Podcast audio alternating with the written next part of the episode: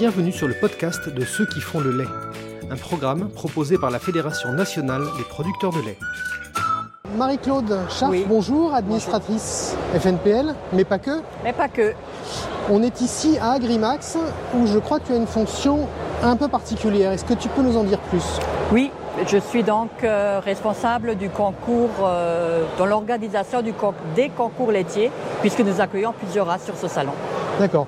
Donc les éleveurs, les concours, ils savent ce que c'est, ils sont nombreux à avoir des vaches Tout à qui fait. concourent. Mais quand on est de l'autre côté de la barrière, qu'est-ce que ça implique Ah, tu veux que j'explique Eh tout, ben ce oui. que- tout ce qui se passe à l'arrière, Exactement. dans les coulisses Ok. Oui. Alors, bah, c'est déjà euh, toute la mise en place euh, du concours consiste dans la communication, préparer l'événement, rechercher un juge euh, disponible et après, euh, je veux dire, euh, c'est vrai qu'on fait tellement de choses que j'ai l'impression que c'est en sous-marin et on s'en rend même plus compte. Bah oui. Et Mais alors, oui, donc après, il faut organiser avec les, les gestionnaires du lieu et de l'événement oui, la venue et l'accueil de toutes ces vaches, tout à fait. qui sont donc là euh, derrière nous. Elles sont toutes là. Oui. Il y a combien de vaches cette année ici qui concourent? Donc, euh, sont présentes dans ce hall donc, euh, les races laitières qui représentent 205 animaux. 205 animaux, entre quels âges? Donc, la plus jeune euh, qui peut venir, elle a 6 mois.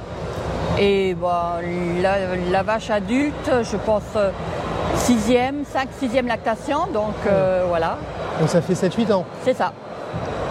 Ok. Et alors, sur des petites génisses, qu'est-ce qu'on va juger?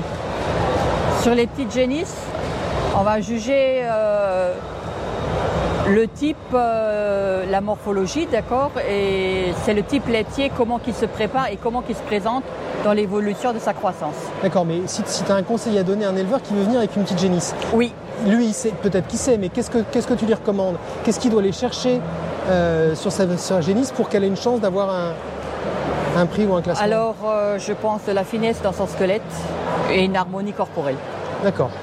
Ok. pour la génisse, oui. D'accord. Et donc après, on va arriver chez les vaches euh, en lactation. Oui. Euh, comment ça se prépare une vache pour arriver au top à un concours? Toi qui es maintenant de l'autre côté de la barrière, Oui. qu'est-ce que tu peux leur donner comme conseil?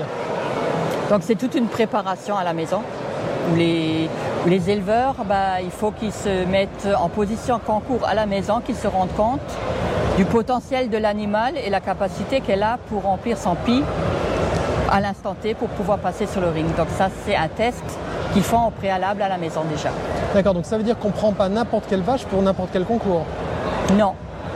Je veux dire, euh, le concours laitier, dans la vache laitière, pour la vache, c'est vraiment, euh, c'est vraiment la mi- le défi, c'est remplir la mamelle. Le défi pour l'éleveur, c'est remplir la mamelle pour l'heure où qu'elle va passer sur le ring. D'accord. Et donc si malheureusement elle a été traite un petit peu trop tard, elle aura le prix moins rempli Voilà. que les copines. C'est donc ça. est-ce que par tranche de catégorie, elles sont tous, toutes celles qui sont dans le même concours Oui. vont être traites à la même heure pour que ce soit équilibré? Non. C'est une gestion libre de l'éleveur. C'est vraiment lui qui doit savoir à quel moment il faut la traire pour qu'elle soit à l'optimum sur le ring. D'accord, mais ça veut dire que si elle a la, la mamelle qui fuit un petit peu, par contre, elle va perdre des points. Donc on ne peut pas non plus trop tirer sur la corde. Voilà. Il faut vraiment trouver le juste, le juste équilibre entre le, le trop plein et le pas assez. D'accord, super. Ok. Après, il y a un autre sujet que je voulais aborder avec toi, c'est celui du lien entre la génétique Oui. et les concours. Oui. Tu es assez impliqué en génétique, si je ne dis pas de bêtises. Oui, j'ai- j'aime voir des belles vaches. Voilà. D'accord. Comment ça marche Comment ça sélectionne et, et donc quel est ce lien? Parce que Donc la, sé- la- je pense la sélection sur une exploitation laitière, c'est déjà lié au propre regard de l'éleveur. C'est l'image que, que l'éleveur veut avoir de, de son troupeau et l'harmonie du troupeau. Ch- Chacun met la priorité euh, suivant son ressenti, je pense. d'accord. Après, euh, c'est vrai qu'une vache laitière, avant tout, c'est quand même pour, euh, la- pour produire du lait. Il faut que ce soit fonctionnel, donc les pattes, la mamelle, la capacité à ingérer, voilà, c'est les- des critères de base, on va dire. Après, on va travailler la finesse, on va travailler la couleur, parce que perso, j'ai un faible pour les raids. Donc, euh, si aujourd'hui dans mon élevage il y a des raids, bah, c'est Marie-Claude, voilà. C'est un coup de cœur. C'est un coup de cœur, vraiment. Bon, bah, c'est chouette, puis ça donne un petit peu de diversité de. C'est ça. de. Voilà. Très bien. Bon, bah, c'est chouette.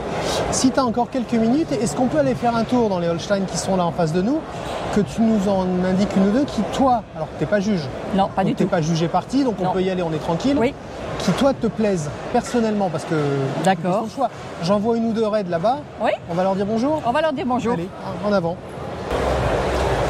Donc euh, voilà un peu l'allée de la Moselle hein, avec. Euh, enfin, moi j'ai ramené une Jersey, tu vois, ça n'a rien à voir avec une, avec une Holstein.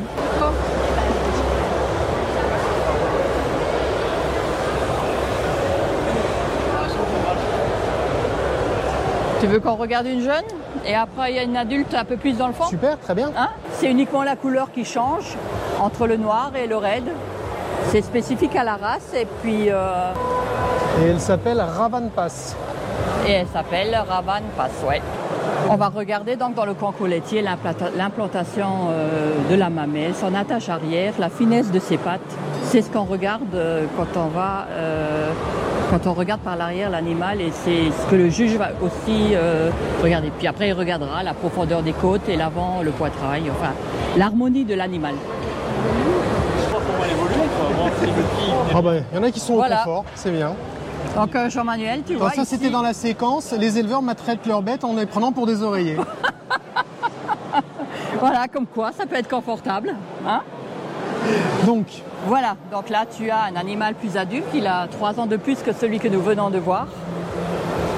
Donc vous, pouvez, vous Elle- pouvez voir le développement et puis euh, donc là maintenant elle est vraiment à sa taille adulte, elle ne grandira plus. Mais les critères de jugement vont être les mêmes parce qu'elle sera dans une catégorie d'animaux qui auront le même âge qu'elle. D'accord. C'est un pied, c'est un pied bien équilibré. Hum. voilà. Encore, quel- encore quelques heures et puis elle pourra faire sa chose sur le ring. Comme je suis très impliquée dans cette organisation, ça me demande quand même beaucoup de temps et je laisse un peu de côté mon travail à la maison. Mais bon, le, retour que j'en ai, c'est de voir tous ces jeunes dans les allées qui sont vraiment, euh, c'est les, c'est les producteurs laitiers de demain. Donc je me dis que finalement, tu as travaillé, ok, mais tu as un retour, tu as les sourires des, des jeunes, tu as l'ambiance, la convivialité entre les éleveurs. euh, voilà, ça donne euh, ma satisfaction pour l'histoire d'Agrimax. À très bientôt sur le podcast de ceux qui font le lait.